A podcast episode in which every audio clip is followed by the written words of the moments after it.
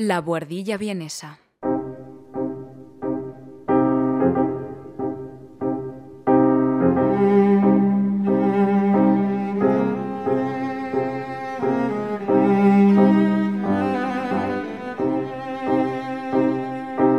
Un espacio de análisis musical realizado por Juan Velázquez desde la capital austríaca.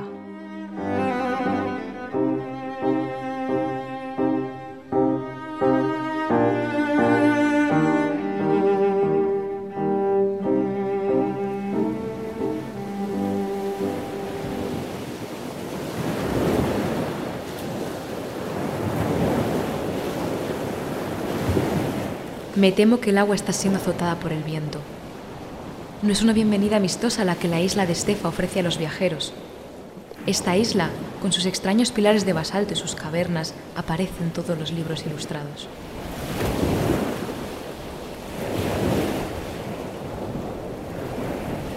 En la mañana del 7 de agosto de 1829, embarcaba Félix Mendelssohn desde el puerto de Oban para visitar la famosa isla de Estefa, al oeste de Escocia. El viaje, probablemente realizado en un barco a vapor y de varias horas de duración, habría implicado navegar a través del Océano Atlántico, atravesando el archipiélago de las Hébridas para finalmente llegar a su destino final, la imponente y misteriosa Cueva Fingal. Esta cueva, sustentada por columnas hexagonales de basalto de hasta 14 metros, se yergue desde hace millones de años frente a un lugar remoto y de difícil acceso.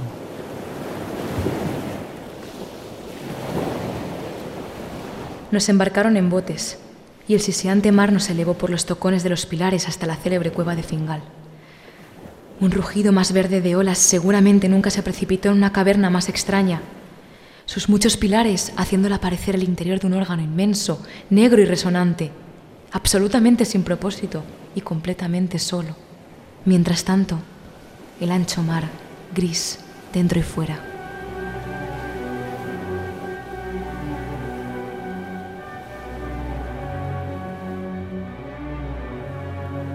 De esta forma narraba Félix Mendelssohn a su familia la asombrosa experiencia que para él había supuesto la visita de esta cueva. Junto con la carta, fechada el mismo día de su visita, Mendelssohn adjuntaba una pequeña partitura sobre la que escribió. Me perdonarán una nota breve para que comprendan lo extraordinariamente que me afectaron las hébridas. Lo mejor que puedo contarles está contenido en la música que sigue y que vino a mi mente allí.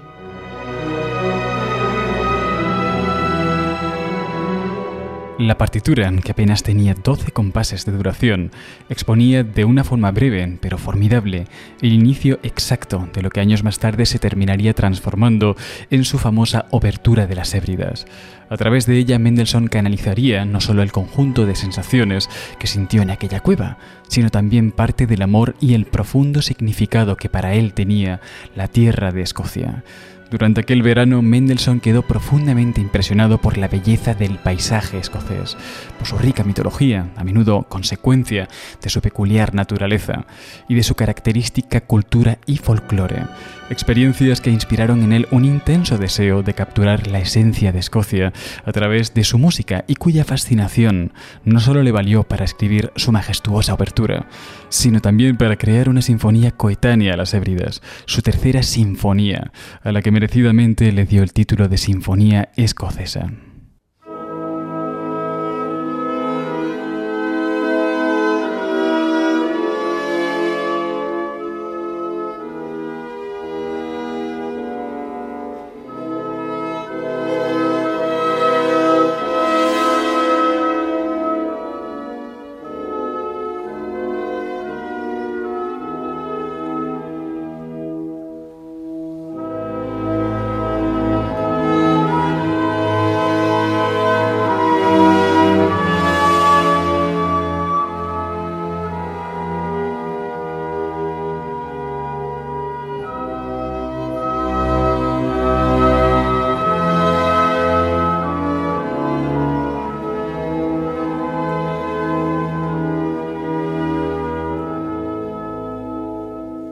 La verdad es que Mendelssohn, acostumbrado a viajar desde niño, siempre tuvo interés por conocer nuevas tierras y culturas. Durante su vida visitó más países que la gran mayoría de europeos de la época y de alguna forma todo aquello coincidió con el surgimiento del fenómeno de los viajes turísticos. El concepto de viajar por placer, por el mero hecho de conocer un sitio nuevo, no comenzó a existir en la cabeza de los europeos hasta bien entrado el siglo XIX. En épocas anteriores los viajes eran incómodos y a menudo penosos para el viajante, por lo que el hecho de desplazarse a otros países solía tener una finalidad práctica, tales como fines comerciales, religiosos o diplomáticos. Esto cambió con la revolución industrial, cuya implantación del ferrocarril y el barco a vapor permitió que jóvenes como Mendelssohn pudieran visitar zonas tan remotas como el norte de Escocia o el archipiélago de las Hébridas en tan solo un verano.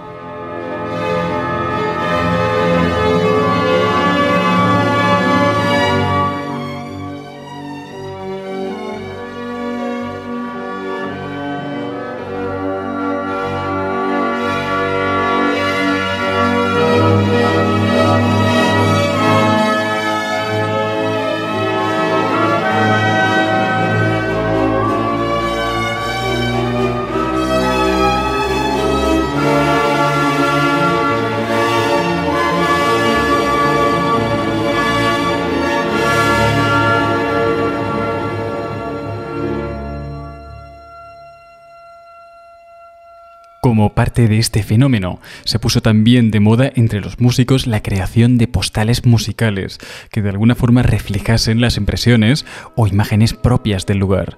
Un día antes de partir hacia la famosa cueva, Mendelssohn escribió una pequeña carta a sus padres en la que le incluía un bello dibujo realizado por él mismo de una de las islas que desde el puerto de Oban ya se podían ver a simple vista. En este dibujo aparecía una gran franja de mar, cuyas olas, impulsadas por el viento, impactaban directamente contra la costa rocosa y deshabitada de una de aquellas islas. Quizás con este dibujo Mendelssohn ya se estaba predisponiendo sensorialmente a lo que al día siguiente iba a presenciar, pero conociendo este dibujo, el cual se encuentra actualmente en la Biblioteca Británica, pero que vosotros podéis conocer fácilmente por internet, pues eh, nos es muy tentador establecer conexiones entre lo que trató de captar con ese dibujo y lo que consiguió transmitir a través de su equivalente en música.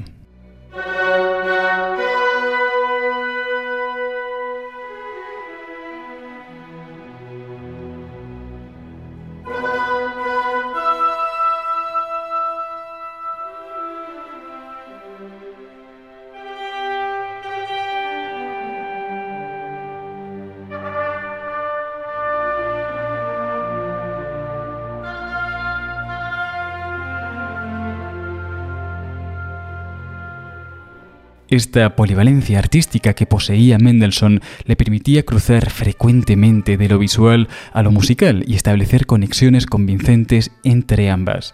De esta equivalencia surge en alemán el término Augenmusik, que literalmente significa música para los ojos o simplemente música visual. Este concepto existía ya en Alemania desde el Renacimiento, pero pocas veces en la historia estuvo en manos de alguien tan experimentado en ambas dimensiones. Si bien ya conoceréis el dibujo, la música que escribió tras su visita no es una mera equivalencia de este, sino que a través de esta obertura Mendelssohn evoca texturas auditivas, dimensiones y contrastes sonoros propios de la acústica de aquella cueva, parámetros que por supuesto escapan de la dimensión visual y sobre todo de la técnica que Mendelssohn tenía para dibujar. De hecho, su técnica al dibujo era bastante académica por lo general, por lo que ni siquiera pudo plasmar la auténtica sensación de movimiento y de turbulencia que tenía aquel paisaje. Si queréis ver una pintura que realmente consiga reflejar la vorágine de sensaciones que esta escena transmitía, echad un vistazo al cuadro que William Turner pintó de esta misma cueva tan solo un par de años después y al que tituló The Fingal's Cave.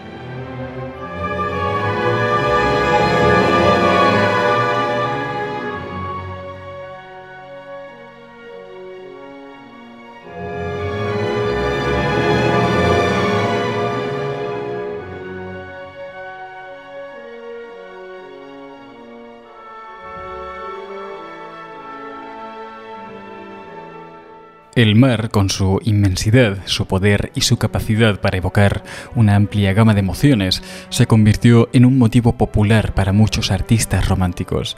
El mar ofrecía a los artistas un sentido de lo sublime, un sentido de lo misterioso y de lo trascendental. Era un tema que permitía explorar la fragilidad humana frente a la fuerza imponente de la naturaleza.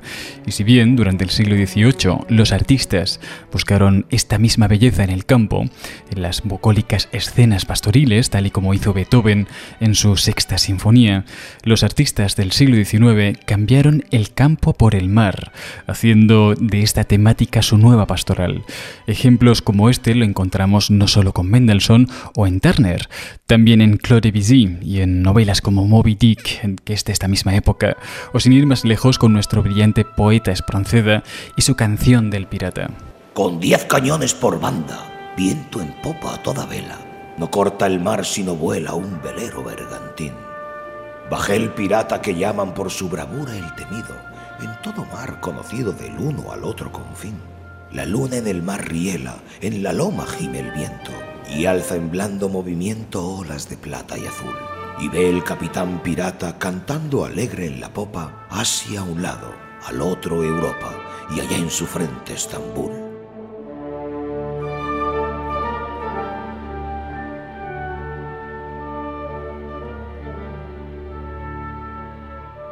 Bien, pues de pretender imitar a la naturaleza con el arte surgen diferentes problemáticas, como la de querer transmitir de una forma convincente lo fluctuante que es cualquier evento de la naturaleza. Para esto a Mendelssohn no le servían las estructuras académicas, que de alguna forma encorsetaban lo que se podía hacer con música. Si viendo el cuadro de Turner comprobamos que la clave para transmitir lo indomable de la escena es la constante fluidez entre las diferentes estructuras del dibujo, concluyó, de la misma forma, que para transmitir estas sensaciones con música debía valerse de una forma musical cuya estructura interna fuese fluida y orgánica, en lugar de una forma tradicional en la que sus secciones estuviesen claramente delimitadas, algo que encorsetaría cualquier fenómeno natural. Fue así como Mendelssohn ideó una especie de forma sonata diluida, sin reexposición final, precursora del poema sinfónico, que tanto se durante el siglo XIX.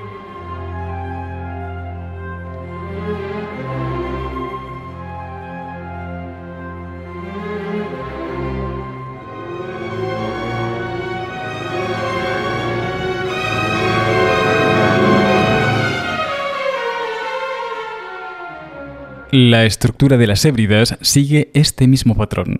Cuando la escuchemos notaréis que la obertura carece de una introducción y que en su lugar Mendelssohn fusiona la sección introductoria, que establece el estado de ánimo general de la pieza, con la escucha directa de varios de los motivos principales.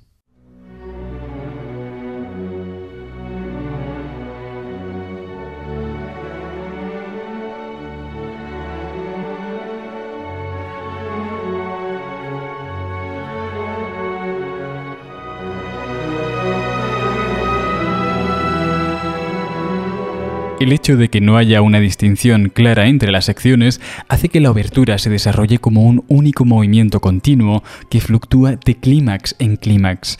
Aún así, a partir del compás 122, para quienes quieran escuchar la abertura junto con una partitura, comenzaremos a notar lo que en otro contexto entenderíamos como una especie de desarrollo.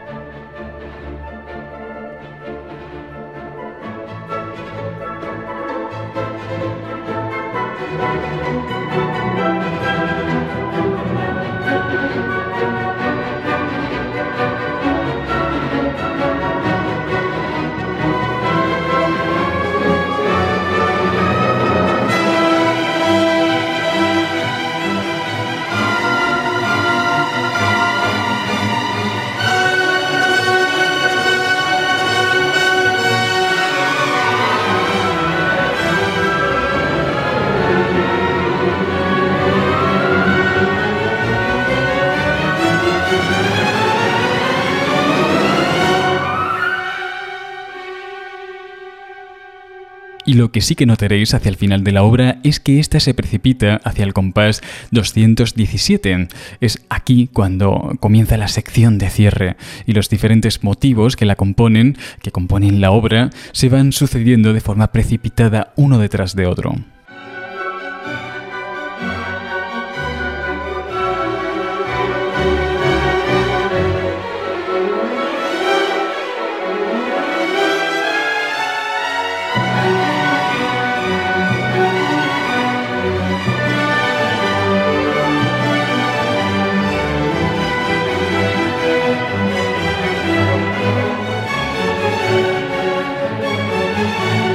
Una vez hayáis entendido la distribución general de la obra, voy a contaros un poco acerca de la siguiente cuestión. La segunda problemática a la que se tuvo que enfrentar Mendelssohn tiene que ver con la recreación de fenómenos precisos de la naturaleza y que además son muy visuales para el ojo humano, como es el caso de las olas o del movimiento del mar. Es aquí donde Mendelssohn se vuelve un maestro del Augenmusik y establece que todas las ideas musicales que tengan relación con el agua y el mar eh, tienen que ser de naturaleza oscilante, como por ejemplo el motivo principal de la obertura.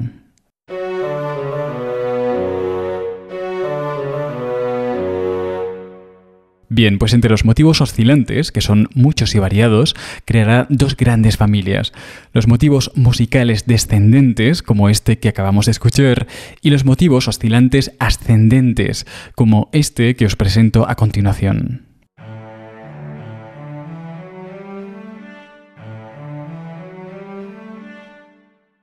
Y cuando quiera generar una mayor sensación de turbulencia, al igual que sucede en el mar, fusionará ambos en una amalgama de movimiento ascendente y descendente.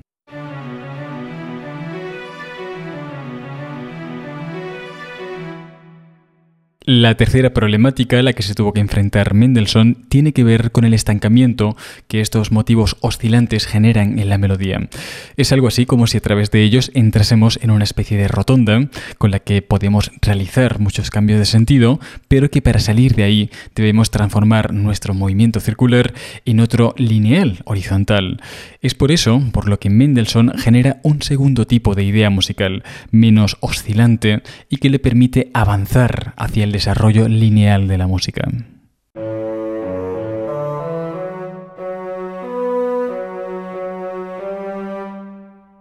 Y por último, la cuarta problemática tiene que ver con la cohesión de la música. Si con una estructura fluida y con múltiples movimientos oscilantes, Mendelssohn resolvió la constante transformación del mar y de su movimiento, tras ello la posibilidad de que todo terminase siendo una especie de pastiche de ideas inconexas, pues era muy alta.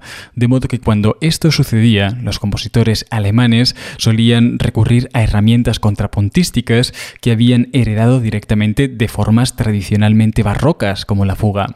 A través de Haydn y Beethoven, que fueron quienes mejor supieron canalizar y modernizar las herramientas de contrapunto barrocas, Mendelssohn ideó toda una red de motivos musicales cuyo origen partía del motivo musical que da inicio a esta obra.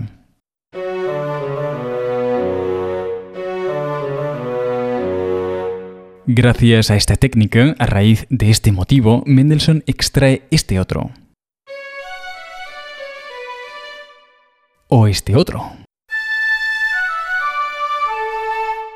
Y con la misma estrategia opera con el motivo horizontal.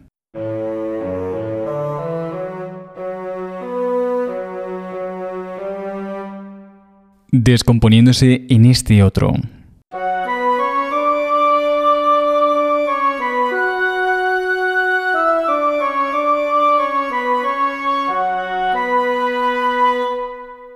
De esta forma, Mendelssohn consigue que todos estén interconectados de una forma orgánica y monotemática, ya que al fin y al cabo la escena, la cueva Fingal, sigue siendo siempre la misma, y en la realidad también lo es la música.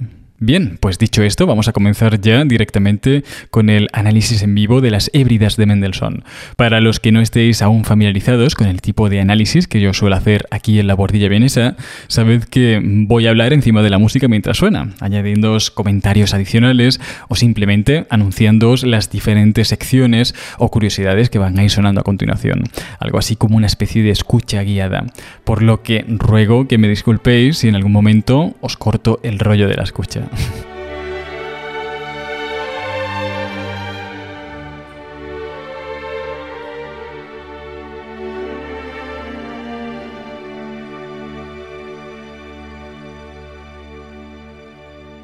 Bueno, pues eh, la abertura comienza con una vista lejana de la cueva. El motivo principal, que representa el movimiento del mar, como os comenté antes, suena a través eh, del fagot y de los violonchelos y de las violas, mientras eh, que encima unas voces mantenidas por los violines, los clarinetes y de forma escalonada todo el viento madera simbolizará las grandes columnas de basalto que en su apariencia parecen recrear lo que Mendelssohn describía como un gran órgano negro.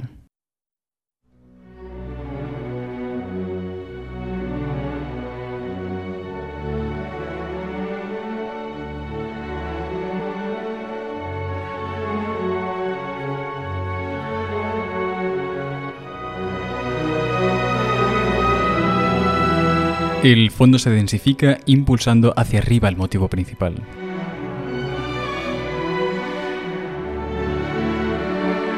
primer submotivo extraído del motivo inicial.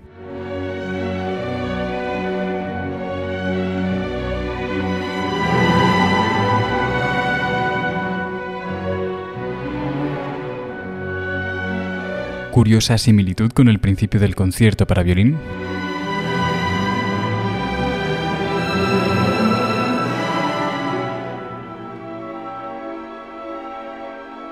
Y pequeño primer clímax. Primera combinación de motivo horizontal junto con el motivo oscilante principal.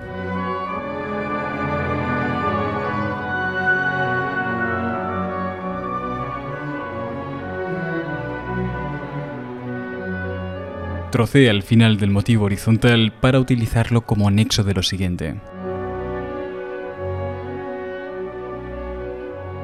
Quizás Wagner tomó la idea de esta enorme ola que parte desde el fondo de la orquesta para su holandés errante.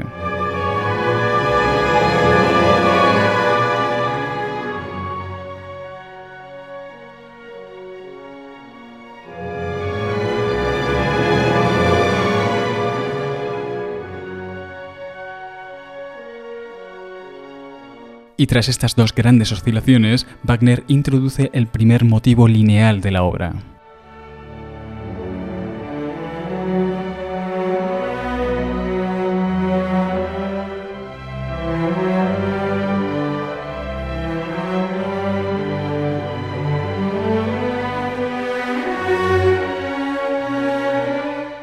Tal y como hizo con el primer motivo oscilante de la abertura y como si fuese agua, este segundo motivo lo hace emerger desde la zona baja de la orquesta hacia la más aguda.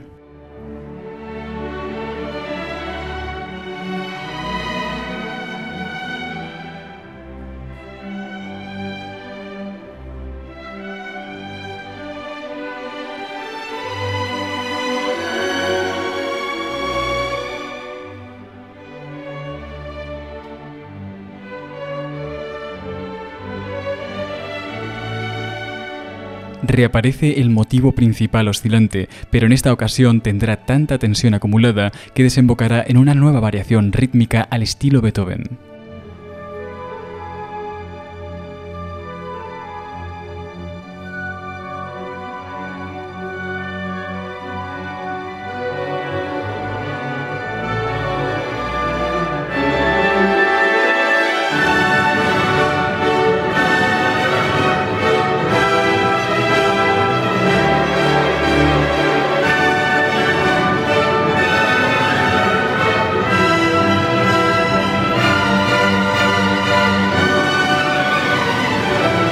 se acumula tanta tensión que el motivo oscilante se queda atrapado abajo de la orquesta.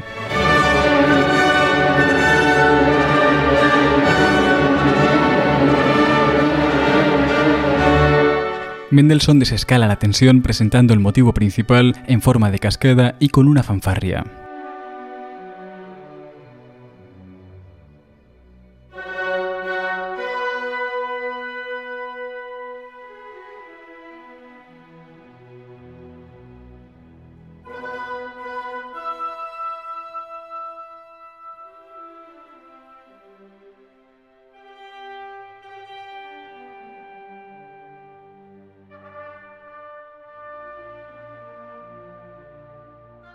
Utilizando las dos últimas notas del motivo oscilante principal, Mendelssohn crea el tema de la fanfarria.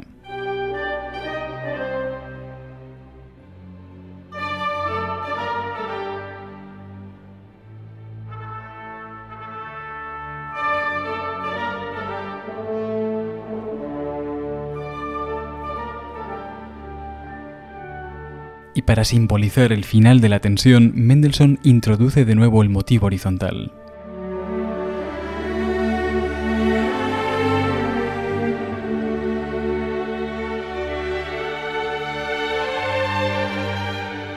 Es cuando se nos evidencia que para los románticos el mar tiene una estética pastoral.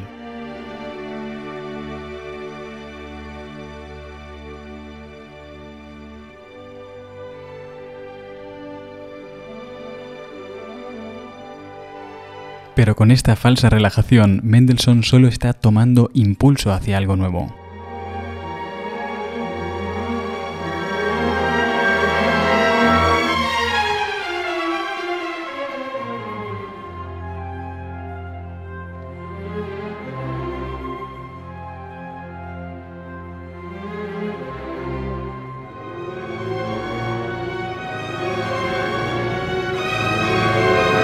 Esta transición le lleva a una pequeña variación rítmica del motivo principal.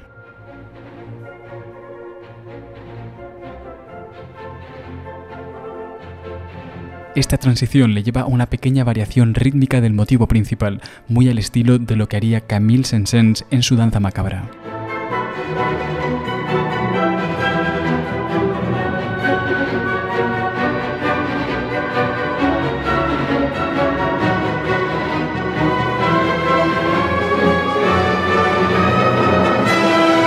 Llega el primero de los dos grandes clímax de la obra.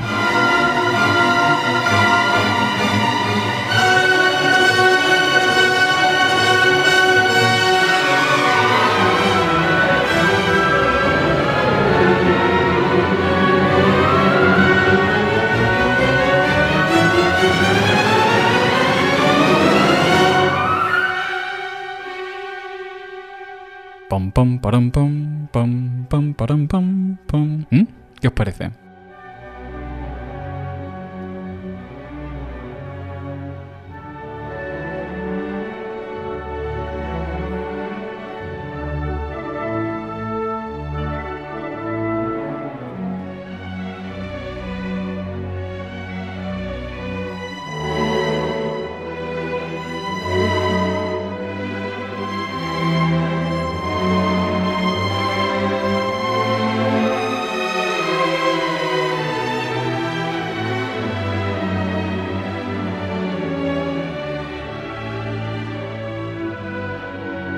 Y como os dije antes, la calma es el recurso previo que muchos compositores utilizan para generar una tormenta, de modo que de nuevo viene una pastoral para desembocar en el segundo y definitivo clímax de la obra.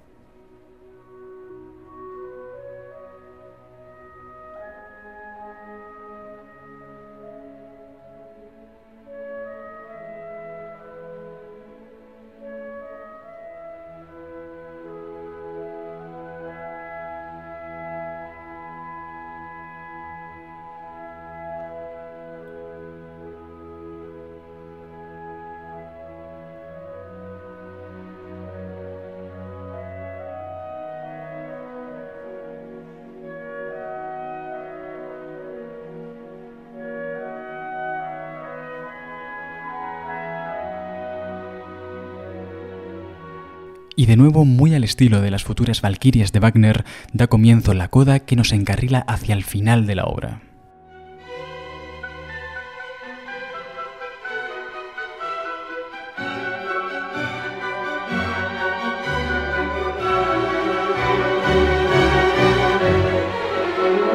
Vuelven a aparecer las columnas de basalto con largas notas sostenidas.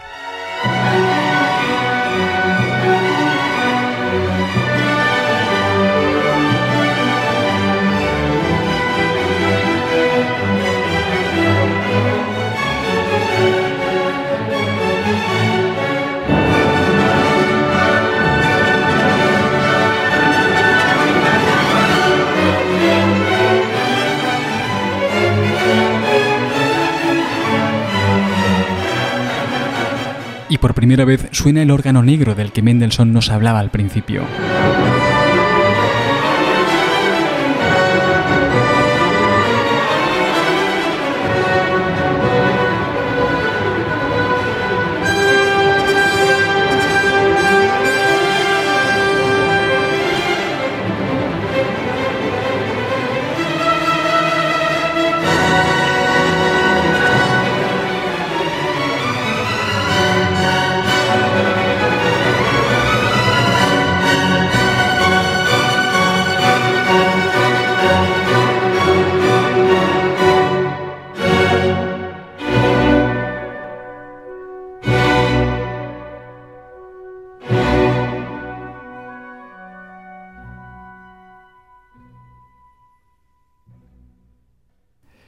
Y de esta forma tan impactante y tan simbólica, en la que el motivo oscilante principal termina sumergiéndose hacia el fondo del mar y el motivo horizontal y cantable se eleva hacia arriba, hacia el cielo, termina esta maravillosa obertura, la obertura de las hébridas de Mendelssohn.